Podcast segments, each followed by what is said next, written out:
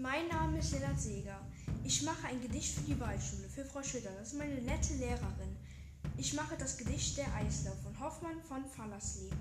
Der ist geboren 1798 und verstorben 1874.